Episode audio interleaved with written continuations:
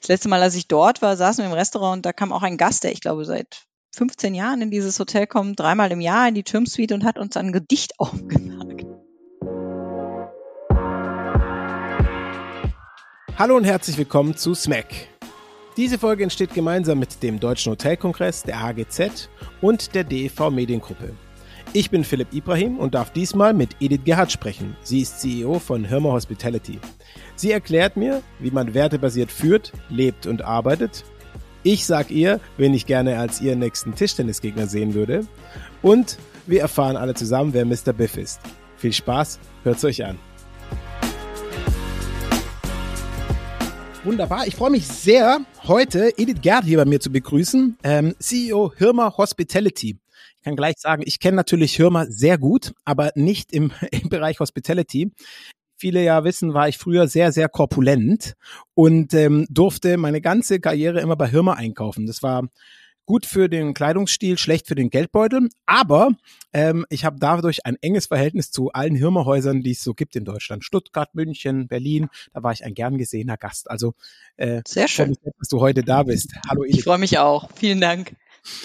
Edith, ähm, ich muss gleich, bevor wir anfangen, muss ich gleich ähm, eine Konfession machen. Ich muss dir nämlich sagen, wir haben uns schon mal kennengelernt. Also ich meine jetzt nicht äh, recently auf dem Hotelkongress, sondern schon davor. Ähm, ja, ich sehe, wie du äh, in deiner Erinnerung kramst. Genau, das ja, wollte ich auch erreichen. Ich krame, ich krame. Es gab vor einigen Jahren im Ritz-Carlton eine Verleihung für den CSR Jobs Award. Den habe ich mit unserem Konzept hier in Berlin gewonnen. Jetzt hm. bin ich bei dir. Äh, das war wunderschön, weil äh, damals war ich noch wirklich um einiges korpulenter und ähm, da durfte ich dich schon mal kennenlernen mhm. im Ritz-Carlton und äh, mhm. dich praktisch in in Action sehen. Ähm, mhm. Und ähm, muss sagen, seitdem bin ich ähm, so auf jeden Fall ein, ein Fan. Es ist für mich ein totales Privileg, innerhalb dieses Podcasts so viele wunderbare, starke Führungspersönlichkeiten zu, ähm, zu sprechen und auch gerade viele starke Frauen zu sehen. Also ich freue mich sehr und ich werde dir nachher, so viel sei versprochen, äh, das Bild zuschicken, dass ich, äh, oder zwei Bilder, die wir dort aufgenommen haben. Ja. Ich glaube, äh, du bist nicht drauf, aber ich bin zumindest drauf und da kannst du sehen, es stimmt auch. Also nein, nein, ich erinnere mich. Ich bin wieder voll bei dir. Ich erinnere mich auch an die Veranstaltung und dieser CSR Jobs Award. Wir hatten ihn ja im Jahr vorher gewonnen. Genau. War, war echt äh, ganz, ganz einzigartige Veranstaltung, die wir dann unbedingt bei uns im Hause haben wollten. Ich bin wieder voll bei dir. Ich weiß auch noch, was wir getrunken haben.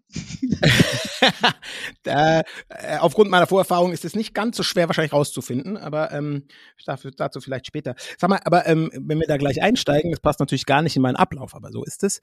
Ähm, ihr hattet den im Jahr vorher gewonnen, diesen ähm, Award. Mhm. Ist es für dich auch so Teil dieses Führungsverständnisses, wirklich da ein klares, nachhaltiges äh, ähm, Führung im Bereich Nachhaltigkeit anzusetzen, ja?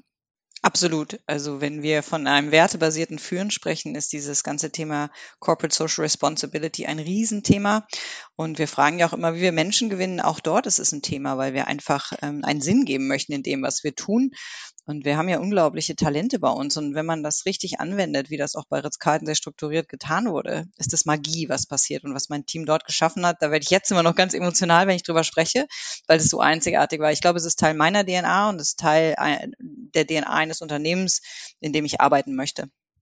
Ja, super wichtig. Ähm, ich finde, es ist auch so krass, dass man da Awards hat, die wirklich das auch honorieren. Und vielleicht müssen wir uns auch ein bisschen auf die Fahne schreiben als Branche, dass wir da noch ein bisschen mehr drüber auch sprechen und das auch noch bekannter machen, was mhm. da alles äh, äh, Gutes getan wird.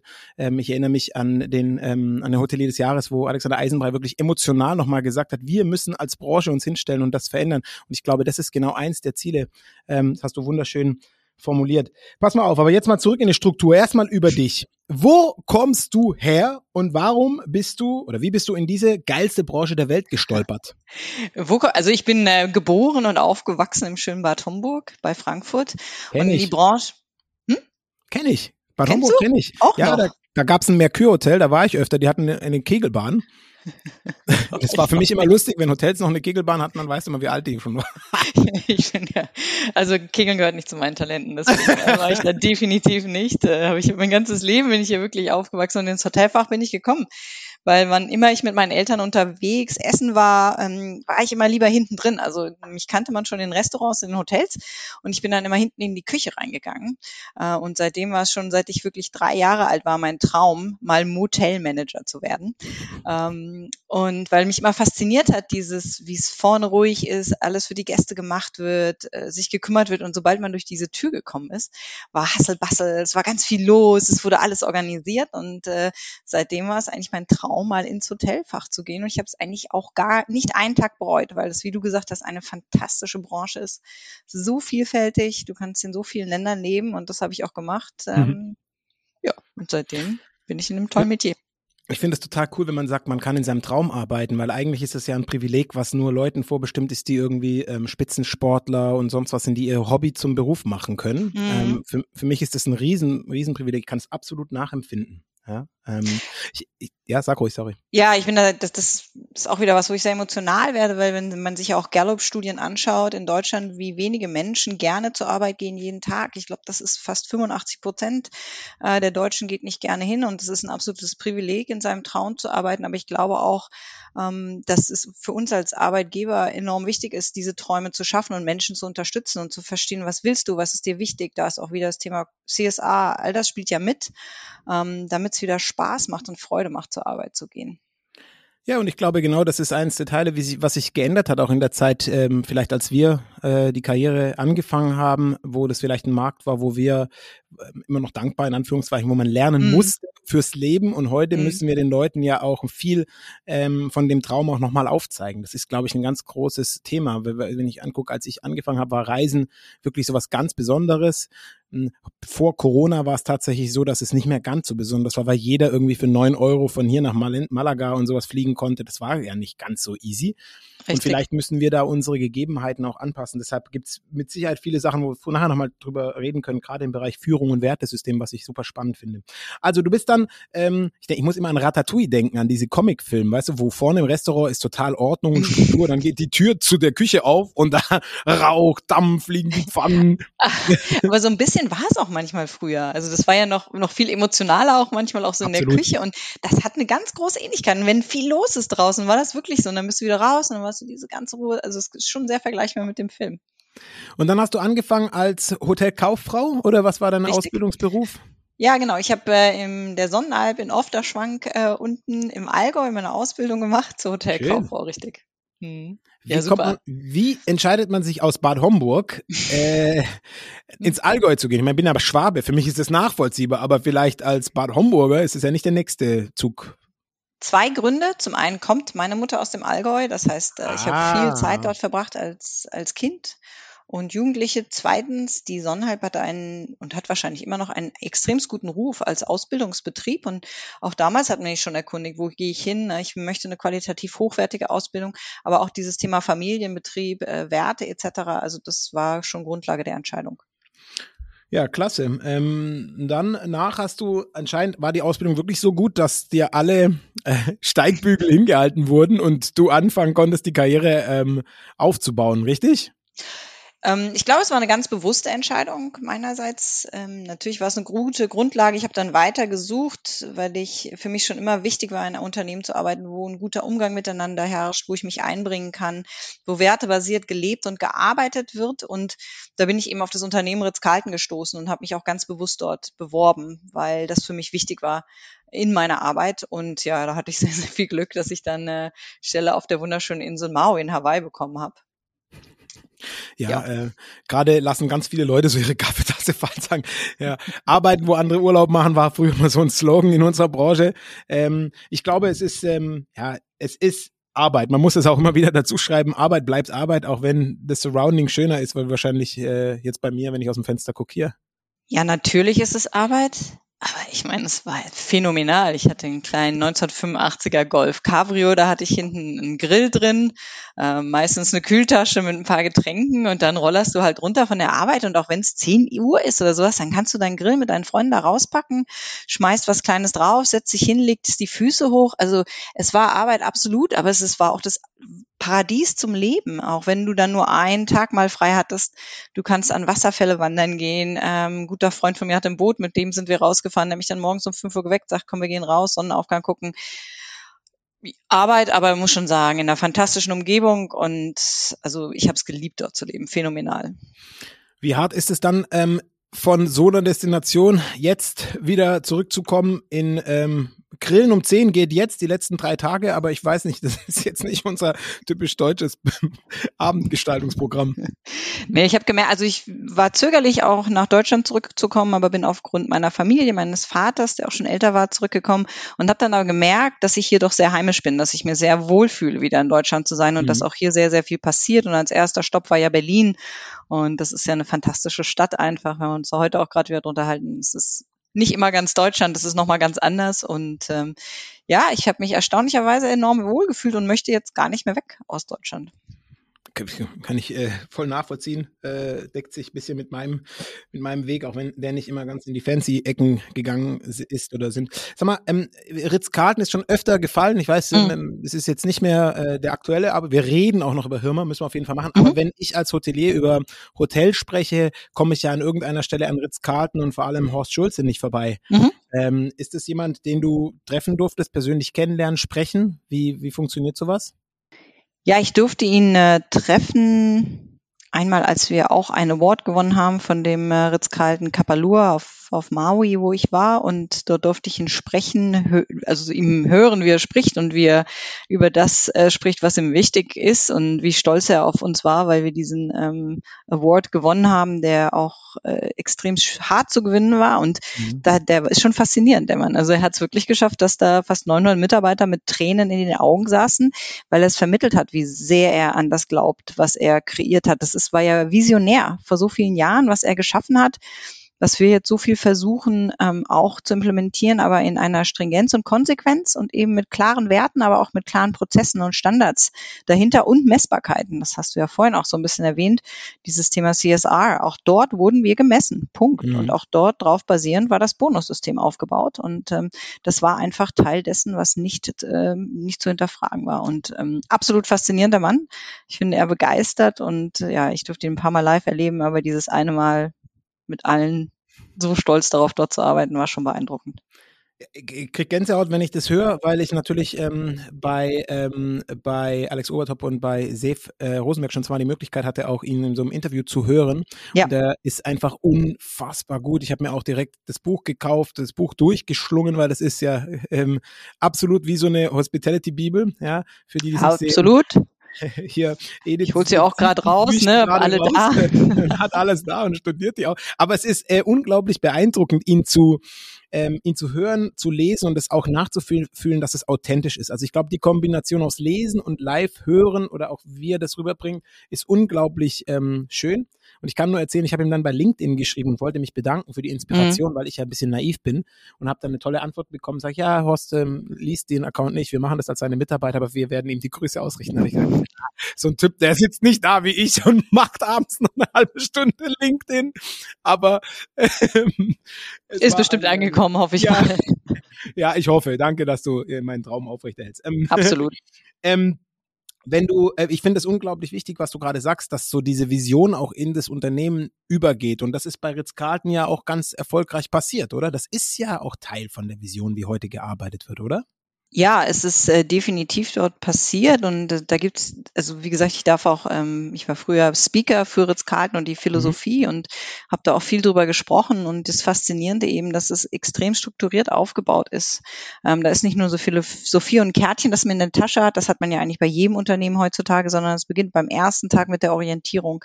Wenn du zwei Tage im Raum sitzt und nur über Philosophie sprichst und das zieht sich durch, durch tägliche Lineups, durch die täglich, du sprichst jeden Morgen über das, wieso du da bist und was wichtig ist für dich an dem Tag, ähm, bis zur Anerkennung dieses positiven Verhaltens. Ähm, und was ich halt liebe und was, was finde ich gerade so stark macht, ist dieses Thema Empowerment, dass du Entscheidungen treffen darfst, musst, sollst als Mitarbeiter und Mitarbeiterin und dafür auch ausgestattet bist mit einem Budget. Und das ist Magie, was dort passiert, wenn Menschen Entscheidungen treffen, die Fight treffen, kreativ sein dürfen und die Gäste dann halt absolut begeistern damit. Krass, äh, also spannend. Wie, wie hat das Ritz-Carlton geschafft, das von der Top-Vision über das Management bis zum letzten Spüler durchzubringen? Also wie geht das, dass das in Maui ankommt und in Hongkong und aber auch in Wolfsburg? Das ist ja, sind ja doch Strecken nicht nur äh, äh, ähm, distanzmäßig, sondern vielleicht auch intellektuell zwischen den Leuten. Mhm. Ja, absolut. Also wie gesagt, es gibt diese die die Werte, ähm, die die für alle gelten, die jeder mitkriegt, wenn er anfängt. Die meisten Mitarbeiter, viele, starten auch ganz bewusst bei dem Unternehmen, gerade aus Grund dieser Werte und dem, wofür es steht. Und dann wirklich ähm, wird es tagtäglich gelebt und belebt. Und das Wichtigste ist wirklich, und wir haben ja über Führung schon angesprochen, ein bisschen zu sprechen, dass ähm, die Leader im Haus es leben und beleben und immer wieder die Mitarbeitenden zu motivieren und mitzunehmen und zu begeistern. Und ich habe ja gerade gesprochen über dieses Line-up, wo du vor jeder Schicht über das Unternehmen sprichst, äh, über das, was passiert. Das ist weltweit das Gleiche. Das heißt, alle Mitarbeitenden kriegen jeden Morgen die gleiche, ich sag mal, Zeitschrift, wo sie drüber sprechen. Und das verbindet natürlich enorm äh, im Austausch miteinander und untereinander. Und dann natürlich haben wir auch Messbarkeiten vom Erfolg, die ganz klar gegeben wird, wo genau geschaut wird, jeden Monat deine Business Priority Matrix, die da war. Und wenn du da in manchen Feldern abrutscht, wird, wird es angesprochen. Und viel dazu gehört, eine, eine, sehr, sehr gute Fehlerkultur. Wirklich eine Fehlerkultur. Dass okay. du Fehler machen darfst, dass Dinge auch mit Gästen schiefgehen, dass das Wichtige ist, aber diese zu dokumentieren und aufzuarbeiten. Und dass es nicht um den Fehler geht, sondern diesen Fehler okay. irgendwann mal zu, zu eliminieren. Ne? Mhm. Wie wird es, wie ist das mit der Fehlerkultur? Also wenn du sagst, da gibt es eine klare Definition, dass mhm. da aufgeschrieben wird, wie, wie passiert das? Wie darf man sich das vorstellen? Ähm, das heißt, wann immer äh, mit einem Gast eine Herausforderung etwas schief geht, gibt's äh, ein Dokumentationsprogramm, äh, das heißt Mr. BIF.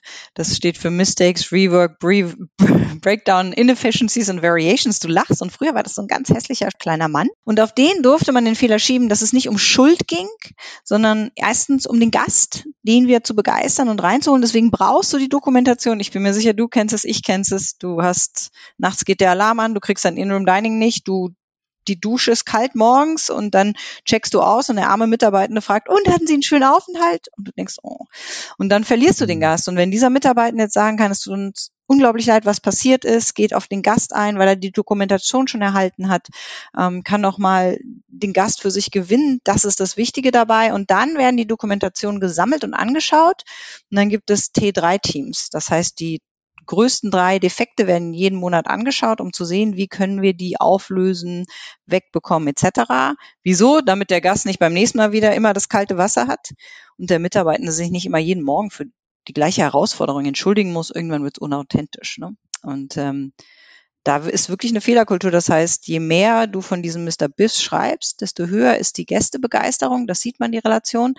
Das heißt, du motivierst äh, deine Mitarbeitenden, es aufzuschreiben und zu dokumentieren. Mhm. Super spannend. Ähm, äh, ich finde den Namen cool, ich finde die Idee gut. Ich bin ein Fan von äh, klaren Namen, deshalb habe ich so ein bisschen geschmunzelt. Ähm, mhm. Ich habe ein bisschen französische Akkorderfahrung und da war immer mhm. eins der Themen, dass wir immer ganz komplizierte Abkürzungen genommen haben, die keiner verstanden hat. Ich finde es großartig, wenn das simpel ist, sodass jeder sich damit auch emotional verbinden kann. Und Mr. Biff ja. äh, finde ich, finde ich richtig cool. Ja, ähm, äh, super spannend. Also ich danke, dass ich auch so viel lernen darf. Das ist natürlich immer ein dankbarer Moment für mich auch. Ähm, aber jetzt bist du ja an irgendeiner Stelle hast du dann gesagt, so, lieber Horst, lieber Herr Ritz, lieber Herr Carlton, ich habe jetzt genug von euch, habe alle die sehen. Jetzt möchte ich was ganz anderes. Wie, wie, wie kam das? Oder wie, wie hast du dann gesagt, jetzt ganz was anderes machen? Oder was ganz anderes? Weißt du, was ich meine?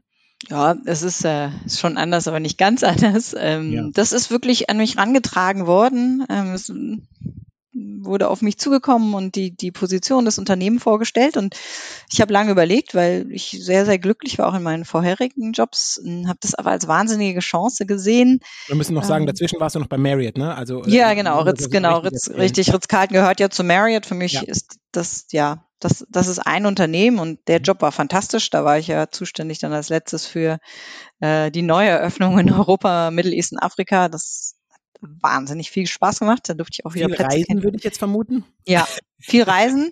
Manche Orte, wo wir Hotels aufgemacht haben, muss ich ihm erstmal in Wikipedia nachgucken, wo die überhaupt sind, wenn man das sagen darf. Aber ähm, also ja. Was war der spannendste Ort, wo du warst? Ulaanbaatar oder? ähm, oh je, das ist schwer, den spannendsten zu sagen, aber einen, den ich wirklich wunderschön fand, einmal von der Umgebung, aber auch von den Menschen, äh, war Tiflis. Das hat mich wirklich mhm. zutiefst mhm. beeindruckt und begeistert. Auch die Herzlichkeit, diese Gastfreundschaft der Menschen dort.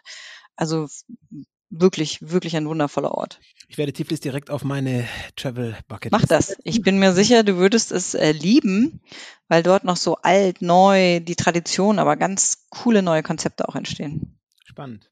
Ja, dann hat man dir praktisch ähm, den neuen Job vorgestellt und dann genau. hast du dir gesagt, okay, hm, gucke ich mir an.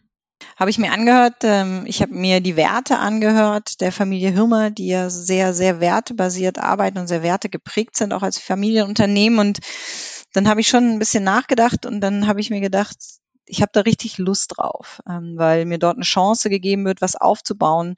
Ähm, wir haben ja schon vorhin ein bisschen gesprochen über das, woran ich glaube, wie Unternehmen arbeiten mhm. sollten. Und äh, genau das, glaube ich, kann ich jetzt machen, um eben die Vision der Familie äh, in das Unternehmen auch weiterzutragen.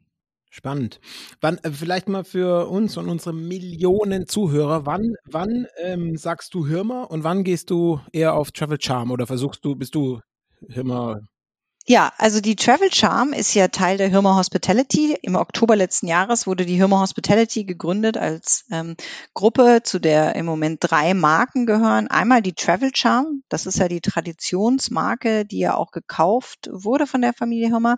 Äh, dann die Marke Wem Urban Nature. Gehört? Entschuldige, dass ich dich unterbreche. Wem hat die vorher gehört, Travel Charm? Oder war das ähm, ein das, eigenständiges? Das war auch ein eigenständiges äh, privates äh, Unternehmen. Also das okay. wurde, ähm, ja. Und ähm, Genau, die zweite Marke ist die Marke Urban Nature, ja. wo wir gerade das erste Haus in St. Peter-Ording eröffnet haben und dann die dritte Marke ist die Marke True, ähm, wo wir noch kein Hotel haben. Okay. Aber äh, auf jeden Fall, die Marke ist schon da, das Hotel noch nicht. Genau, es sind Hotels in Eröffnung. Also Aha. das erste wird in Salo äh, Ende dieses Jahres ähm, eröffnen und dann äh, ganz faszinierend Bad Gastein. Wo ist Salo? Ähm, Salo am, am Gardasee. I Italien. Mhm, genau. Ah, okay. Okay, krass. Und ähm, Erzähl mal, äh, du weißt mit Sicherheit jetzt alles aus den Brands, hast dich ja genau vorbereitet. Was ist der, wie ist der Unterschied zwischen den Brands? Also Travel Charm okay, aber die anderen beiden, ich kenn, ich kannte noch keins der Brands. Also vielleicht, was mhm. ist, was, wie unterscheiden die sich?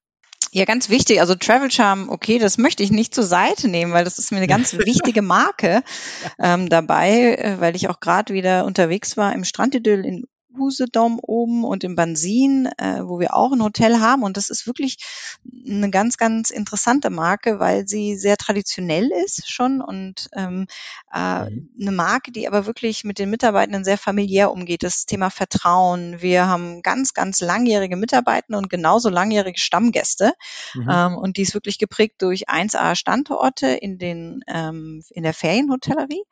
Ähm, und äh, das ist wirklich eine Marke, wo wir gerade auch anfangen, die aufzubauen, ein bisschen erneuern, weiterzubringen, weil da so unglaublich viel da ist. Und ich durfte rumreisen und natürlich mir die Häuser anschauen und die Werte, die die Mitarbeitenden mitbringen, was sie da gestalten, das ist wirklich ganz, ganz bezaubernd, muss ich sagen. Mhm. Und eine ganz starke Marke meiner Ansicht nach, wo man, weil wenn du Menschen fragst, die die kennen, die sagen alles Dienstleistung, ist wahnsinniger Service, ist Menschlichkeit, wir kommen an, ist wie Familie. Mhm. Und das ist ja ähm, enorm wichtig, vor allen Dingen auch in der Ferienhotellerie. Klar. Aber glaubst du, dass das so ein, also bevor wir die anderen beiden Marken erwähnen, glaubst mhm. du, dass das auch so gerade die Krux ist, dass es eben so eine klare Segmentierung in diesem Leisure-Pleasure-Segment ist, dass es also wirklich viele gibt, die gar nicht in den Genuss kommen, die Marke wirklich kennenzulernen? Ist das ein, eine Herausforderung an der Stelle? Hm, vielleicht, aber es ist ja auch gerade das, äh, man muss ja nicht immer die Marke für alles und jeden sein, sondern Absolut. spezielle Gäste, Klientel anzusprechen. Und vielleicht kennt uns nicht jeder und wir müssen natürlich daran arbeiten, dass die Marke noch ein größeres äh, Interesse bekommt und vielleicht auch noch von mehr gekannt wird. Aber ähm, die, die sie kennen, die sprechen sehr, sehr hoch über sie und kreieren dadurch wirklich einen guten Markenwert. Schön, ja. Ich muss, ähm, ich grübel immer. Travel Charm als Marke ist mir bewusst, gerade an, im Norden an der mhm. Küste mhm. sehe ich öfter Schilder, aber genau. bewusst war ich noch nie in einem. Ähm, deswegen frage ich auch so ein bisschen, wenn, mhm. wenn, wenn so die Segmentierung ist, das könnte ja genau das für mich so das Thema sein, okay, danke, dass du mir das sagst, jetzt gehe ich mal rein und guck mir das mal an. Ähm, weil genau das ist ja so ein bisschen der Unterschied. Und wenn du gerade in diesem Kampf mit, ähm, mit Online-Travel-Agents und so weiter, wenn du es schaffst, dass der Gast wirklich zu dir kommen möchte, mhm. dann hast du ja den Großteil deiner, deiner Hausaufgaben gemacht, weil wenn du so ein Environment geschaffen hast, wo Leute sich wohlfühlen, die wiederkommen, das ist ja genau das, was so eine Marke braucht. Deshalb ist es total egal, wie viele Leute sie nachher kennen, aber vielleicht muss ich erstmal reinkommen. Mhm. Und äh, die Stammgäste sind unglaublich. Ja. Also ich war, ich war gerade im Standetnöl und da, das letzte Mal, als ich dort war, saßen wir im Restaurant und da kam auch ein Gast, der ich glaube seit 15 Jahren in dieses Hotel kommt, dreimal im Jahr in die Türmsuite und hat uns ein Gedicht aufgesagt. Abends am Tisch, wo 90 Prozent der Mitarbeitenden, die da mit dran saßen, mit drin waren im Namen. Und ich bin ja sehr emotional. Ich hatte dann gleich wieder Pipi in den Augen, weil ich das so schön fand, ähm, weil äh, ja die Mitarbeitenden das da wirklich schaffen, die Gäste so lange an das Hotel und das Unternehmen zu binden. Das ist wirklich faszinierend. Alle reden von Emotionen bei Erlebnissen, Emotionen bei Jobs. Das ist vielleicht der Benchmark für so eine Emotion, was wir alle leben. Ich überlege gerade, also Gedicht hat mir noch keiner aufgesagt. Ähm, Siehst du? mir auch noch ähm, nicht. Es äh, war auch ein, ein, erstes. Und er hatte sich wirklich, du hast gemerkt, zu Hause vorbereitet, war fertig und, und sagte das so ganz stolz auf und das war so schön und das, dass das eben dann noch zurückkommt. Ne? Das spiegeln die Mitarbeiter ganz viel. Das ist nicht immer, also es sind Menschen, die sie kennen und die sie wieder zu Hause begrüßen. Und das ist echt also schön. Gibt ja auch so ein bisschen dann eine, eine, wahrscheinlich eine Kohärenz mit der Mitarbeitertreue. Ihr habt mit Sicherheit auch Mitarbeiter, die schon lange beim Unternehmen sind ja. und auch, wie du gerade gesagt hast, aus dem Grund, das deckt sich wahrscheinlich wieder mit Ritz-Carlton, wo das ja ähm, ähnlich ist, wenn du da einmal mit in der Familie bist. Ähm, und ähm, hilft euch natürlich auch, so einen Wiedererkennungswert zu schaffen. Es wäre, ist dann immer die Schwierigkeit, wenn der dreimal im Jahr kommt und hat dreimal eine neue Person und du musst dreimal im Jahr neu erklären, warum er das Kissen in Blau braucht. Mhm. Ja. Absolut. Also das ist das, die kommen zurück, die fragen auch, äh, wenn sie im Restaurant mhm. sitzen, mhm. genau nach äh, der, der Kellnerin oder dem Kellner, bei denen sie sitzen möchten. Und ähm, das ist genau das, man muss sich nicht neu definieren, wenn man ankommt. Man kommt einfach an. Ja. Ich vergleiche das immer gerne mit dem Stammitaliener. Der schaut dich an und sagt, du siehst heute aus, wie als ob du ganz viel Kohlenhydrate brauchst. Und dann bringt dir dir deine Lieblingspasta mit ganz viel Trüffeln und einen schönen Aperol Spritz. Du musst es nicht jedes Mal wieder erklären. Und das machen sie, also machen sie wirklich ganz, ganz toll dort. Das heißt, das ist praktisch der Benchmark für die beiden anderen Marken, die noch nicht so bekannt sind, weil das wird hoffentlich äh, ähnlich in der Philosophie stehen. Aber was ähm, sagt ihr oder was ist äh, die Besonderheit bei den beiden anderen neuen Marken? Ja, die unterscheiden sich dann schon äh, von der äh, Travel Charm Marke und auch ganz bewusst. Und ich glaube, das Interessante gerade ist eben das Haus in St. Peter-Ording, das wir aufgemacht haben, unser Urban Nature Hotel dort. Und das ist ganz bewusst auch wirklich ganz anders als Travel Charm. Das ist eine neue, sehr frische Marke, wo wir sagen somewhere in between. Das heißt, wir wollen äh, zwischen Stadt und Land sein. Wir wollen das Pulsieren der, der Stadt aufs Land bringen. Ähm, aber wir wollen auch einfach einen polarisierenden Lebensraum für unsere Gäste schaffen. Ähm, wo wirklich, wie wir sagen, die no modernen Nomaden äh, sein können, wie sie wollen, was sie wollen. Und das ist eben ganz faszinierend in, in St. Peter-Ording, in dieser rauen Dünenlandschaft mit der Nordsee. Ähm, ein Ort, den wir da gerade ganz neu geschaffen haben auch hier, was heißt wir geschaffen, wirklich wovon den Mitarbeitenden sehr, sehr viel dort entwickelt wurde zu, zu dem Thema Werte, wie wollen wir sein, wer sind wir und auch immer weiterentwickelt wird wenn du sagst polarisierende Lebensraum, gerade mhm. in den Destinationen, die du jetzt erwähnst, da weiß ich ja, dass es manchmal doch etwas schwieriger ist mhm. mit neuen Hotelprodukten mhm. in bestehenden älteren mhm. Wohnsituationen. Wie geht ihr mit so einer Polarisierung um in so einem Nachbarschaftssegment? Das muss ja auch genau reinpassen dann dass die Nachbarn sich da wohlfühlen. Die müssen ja auch Teil dieses Lebensraums werden, sonst wird's, sonst polarisiert es zu sehr auf der einen Seite. Ich habe gerade gelacht, äh, gedacht, nachgedacht über dein, deine Aussage, genau reinpassen. Also wir passen da eben genau nicht rein. Ähm, und das macht es gerade so spannend, glaube ich, trotzdem die Menschen und die Nachbarn mitzunehmen. Das heißt, was machen wir? Wir haben wirklich ähm, große Community Spaces unten, wo ganz viel passiert, Konzerte, Lesungen, wo wir mit unseren äh, Bridge hm, genau, Kulturell, Kultur, ja. aber das ist offen für alle. Also es ist nicht für die Hausgäste nur, das sind für die ganze Community, die reinkommt, ähm, offen ist, ist kostenlos, eben dieses Angebot zu geben. Wir haben eine wunderschöne Rooftop-Bar geschaffen, äh, das auch für die Menschen dort und wir wissen auch dort, in die Mitarbeitenden in den Hotels ähm, kommen, wo wir spezielle Angebote auch für sie machen, um da dort Lebensräume zu schaffen, die interessant sind und die Spaß machen und das Haus eben offen ist für mhm. die Menschen, auch vor allen Dingen für die Menschen, die dort wohnen. Und das gelingt eigentlich schon sehr gut. Man kann nicht immer jeden mitnehmen. Ich glaube, da muss man sich auch bewusst sein. Aber wir passen eben nicht rein. Und ähm, das ist auch okay. Aber zu erklären, wer wir sind und dass wir trotzdem extremst liebenswert sind und uns freuen, wenn die Menschen kommen, ähm, das ist, glaube ich, die Aufgabe des Teams und das machen die von dem, was ich bis jetzt wirklich höre und mitbekomme, hervorragend. Stark. Ja, fehlt nur noch eine Marke, nämlich der Grund für mich nach Italien zu kommen. True, genau. Ab wann, ab wann soll ich buchen? ja, das ist immer eine gute Frage äh, ab Winter. Ähm, und äh, wir machen auch ganz bewusst das Hotel eben im Winter auf, weil wir dort ganz jährlich sein werden, ähm, anders als viele andere Hotels. Ähm, aber wir möchten eben für unsere Gäste das ganze Jahr da sein, aber auch für die Mitarbeitenden. Und True ist wirklich ähm, eine Dachmarke von sehr eigenständigen Hotels, die durch ihre mhm. eigenen Namen auch schon da sind. Also Bad Gastein, das ist echt ganz, ganz wundervoll. Und das Bachmeier, also das noch Rebrand, kommt. Ein klassisches Rebrand. Da, da, ist schon ein Produkt, das wird nicht gebaut, sondern ihr, ihr gebt dem Ganzen noch eine tiefere Identität. Ja, das es war aber jahrelang zu. Also Rebrand kann ah. man gar nicht sagen. Wir sind jetzt auch gerade dabei, um nochmal zu dokumentieren, wie dieses Haus aussieht. Ich sage immer, das ist ein morbider Charme. Ähm, also das ist eigentlich eine komplette Neueröffnung ähm, dort. Morbider Charme. Ja, direkt am Wasserfall. Also dieses, dieses Projekt, dann nachdem du in St. Peter-Ording warst und in Salo, dann auf jeden Fall äh, dort mitkommen. Das ist wirklich faszinierend mit der Badekultur, die dort herrscht, die dort aufgegriffen wird. Ähm, ja, und diesen Ort wieder zum Leben zu erwecken, weil wenn man dort ist, das sieht ja aus wie, wie Monaco fast schon.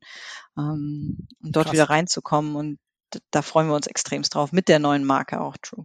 Wenn, wenn ich mir jetzt überlege, wie dein Kalender aussieht, gehe ich davon aus, dass der sehr voll ist, weil äh, allein äh, nicht nur die Projekte irgendwie in irgendeiner Form zu begleiten oder auch so thematisch vielleicht zu führen, den Leuten so links und rechts Hilfestellung zu geben, das gibt ja schon sehr, sehr viel. Beide Marken sind ja irgendwie neu, da geht es auch viel um Definition. Mhm. Ähm, also ich kann mir schon vorstellen, dass das für dich doch ein, ein gewisser Unterschied ist. Du hast ja viel operativ auch gearbeitet. Wie, wie schwierig ist es von diesem der Hands-on-Person oder der Person, die du bist, zu, äh, zu diesem strategischen Weg zu gehen? Wie machst du das? Also äh, da kostet ja auch, es, ich kenne es von mir, es ist Energie, dass man sagt, ja, ich sehe es, aber ich räume jetzt den Teller nicht weg, blöd gesagt.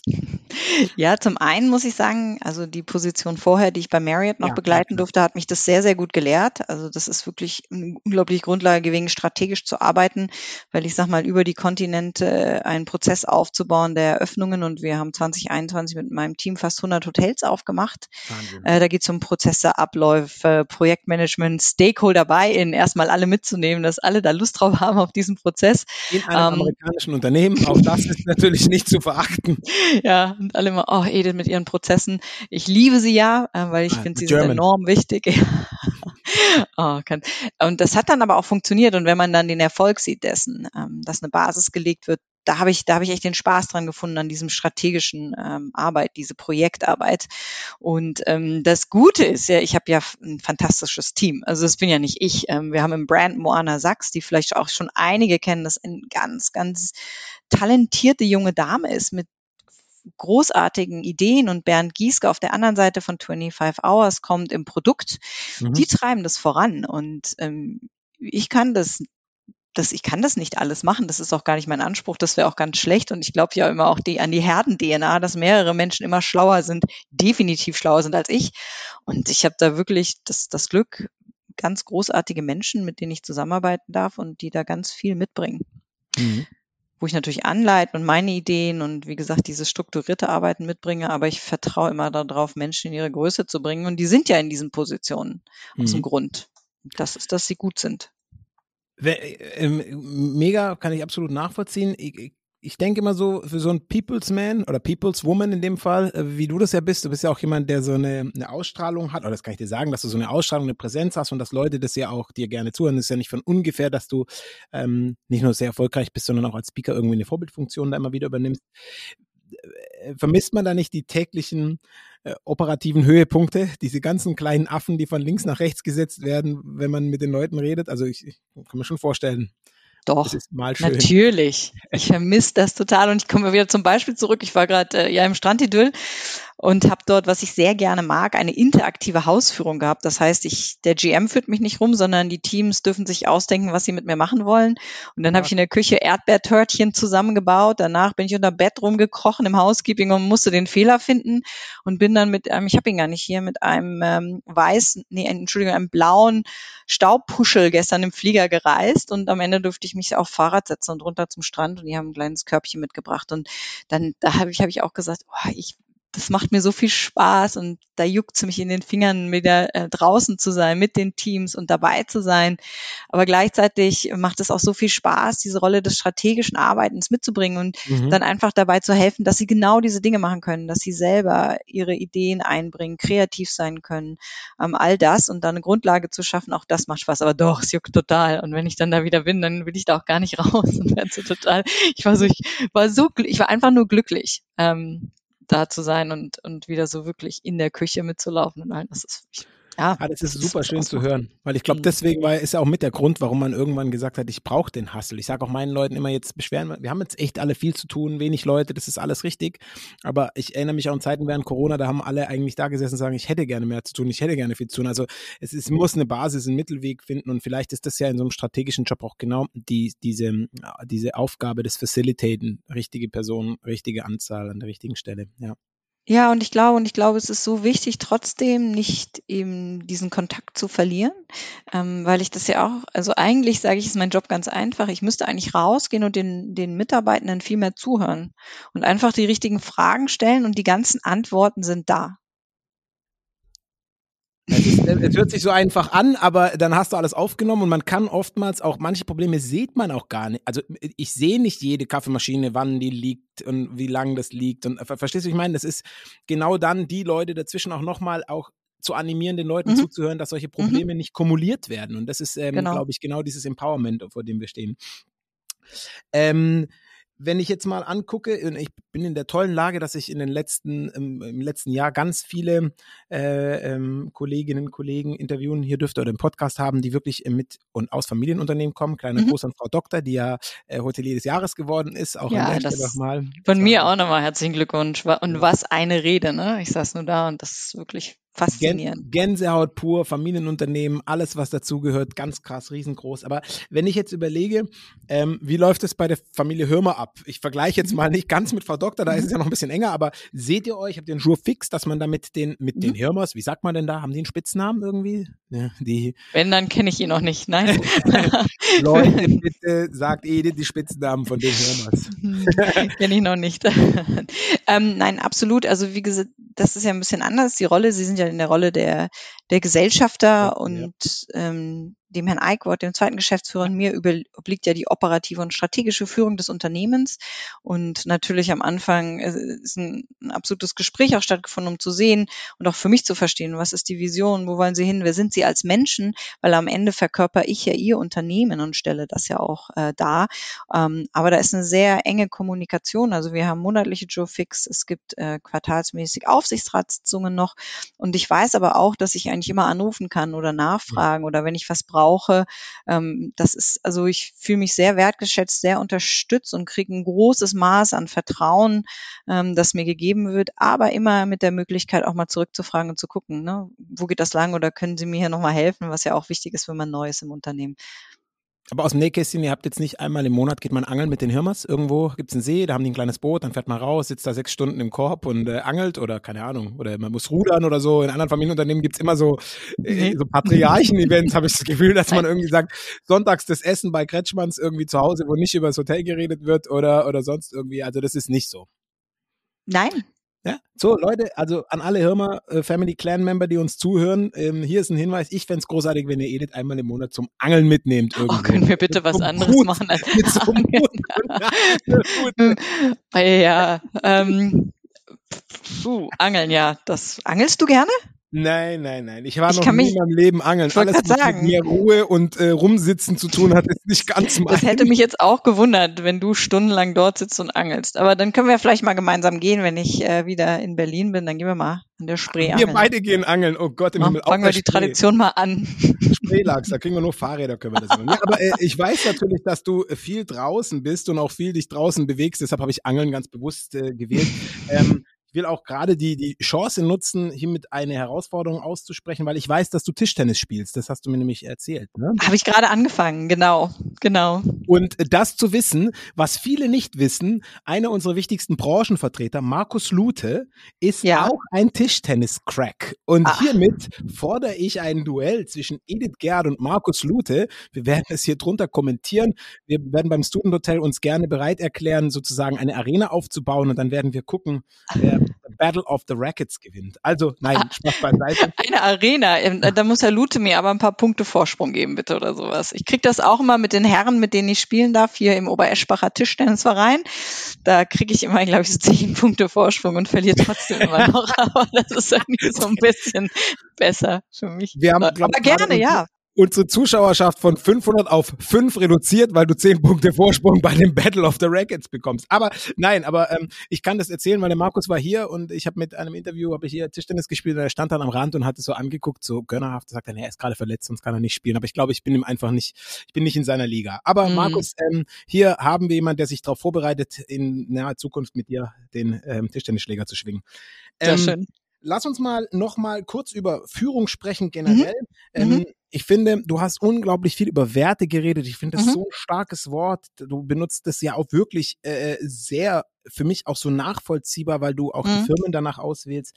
Was ist denn so ein Tipp an diese Führungsriege, die jetzt neu einsteigt im Umgang mit den Mitarbeitern? Was, wie können die Werte verinnerlichen und was sind so Geheimnisse, wie man als junger Mitarbeiter vielleicht die Chance hat, sich auch an ein Wertesystem heranzutasten? Und ich meine, mhm. das Wichtige nicht nur an das vorgegebene Wertesystem, auch ein Führungsmitarbeiter muss sein eigenes Wertekataster entwickeln. Im genau. Optimalfall liegt es natürlich relativ nah beieinander, aber wie, welchen Tipp kannst du da ähm, Führungskräften geben? Ich glaube genau das, was du gerade gesagt hast. Erst rauszufinden, wer bin ich eigentlich selber? Was ist mir wichtig? Wofür stehe ich? Und das dann auch zu verkörpern.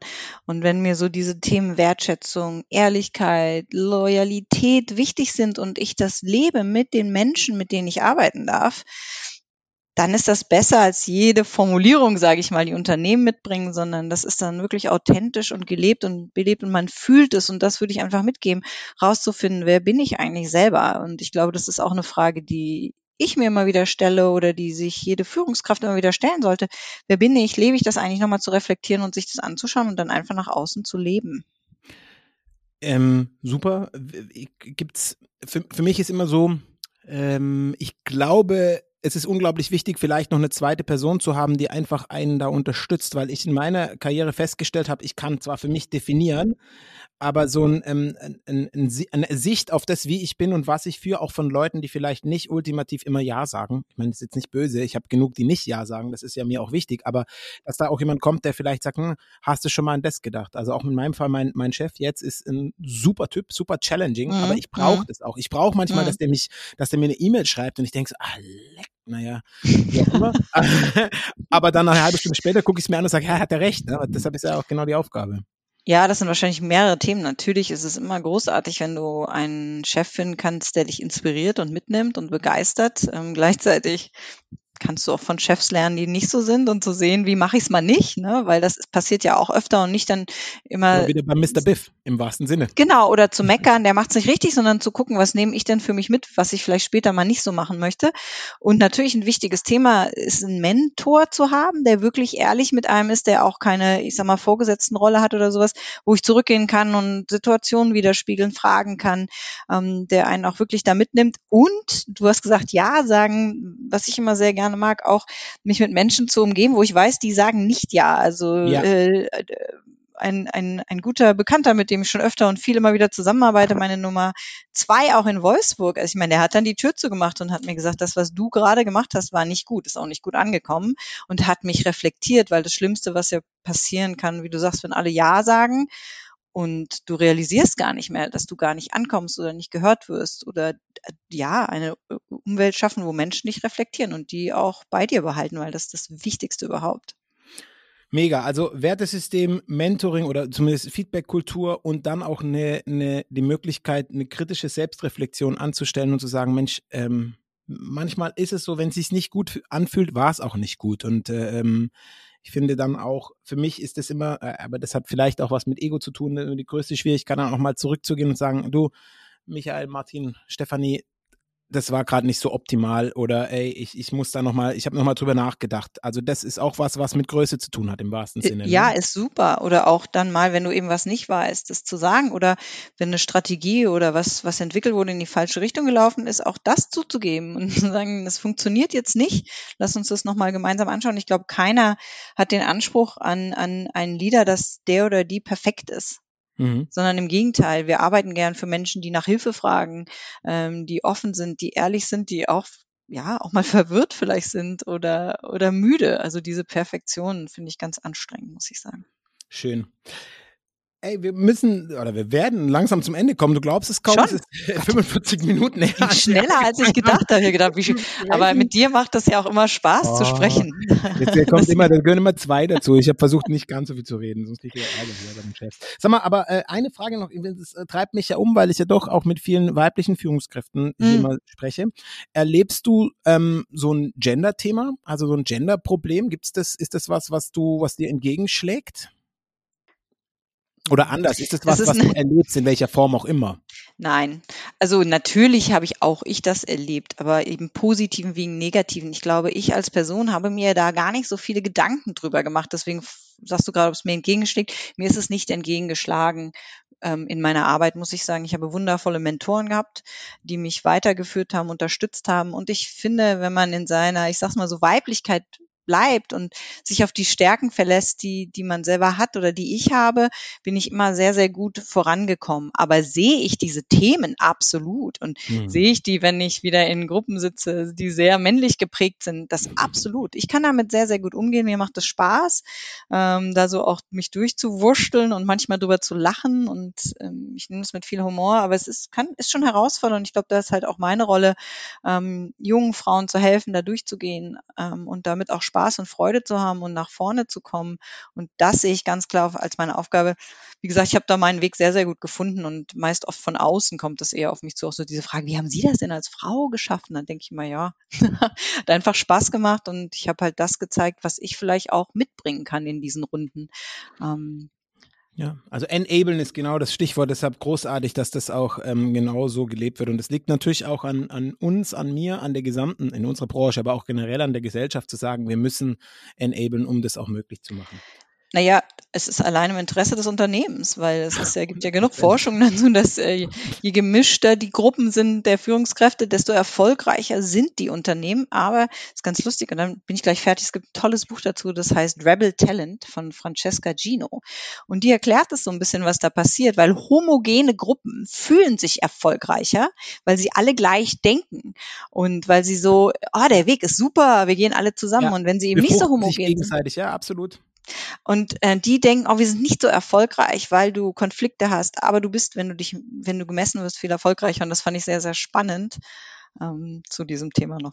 Rebel Talent habe ich mir hier nochmal aufgeschrieben, damit wir das auch ähm, nochmal weitergeben können. Kann ich, ich nur empfehlen. Hab, ich habe hier eine schnelle Fragerunde immer hm. am Ende. Entweder oder. Ähm, das heißt, du kriegst jetzt immer von mir zwei Möglichkeiten und du musst in irgendeiner Form dich für eins entscheiden. Ich habe versucht, fair zu bleiben, wie immer. Fällt mir aber nicht immer so leicht. Aber äh, ich hm, glaube, es ist ganz okay. Also, entweder oder. Teller waschen oder Zimmer putzen. Zimmer putzen. Gut. Die Toilette am liebsten. Kein Bett machen. ja, alle hören gut zu. Finde ich gut. äh, italienischer oder französischer Wein? Deutsch? Deutscher Weißwein? Äh, italienisch. Ja, Deutsch, aber muss er ja sagen, ich mache ein Hotel da auf, also müssen auch die. Äh, Nein, das muss ich nicht sagen. Das, der, der mich kennt und die, die ich mich kenne, wissen, dass ich das zutiefst lebe. Deutscher Wein, wel, also welcher wär's? Was ist so dein Lieblingswein? Hast du da so einen? Oh, das ist jetzt ganz schwer. Ich habe ganz, ganz, nee, ganz viele deutsche junge Winzer. Ich finde es immer wieder faszinierend, was die schaffen, wie sie nach vorne ja. bringen.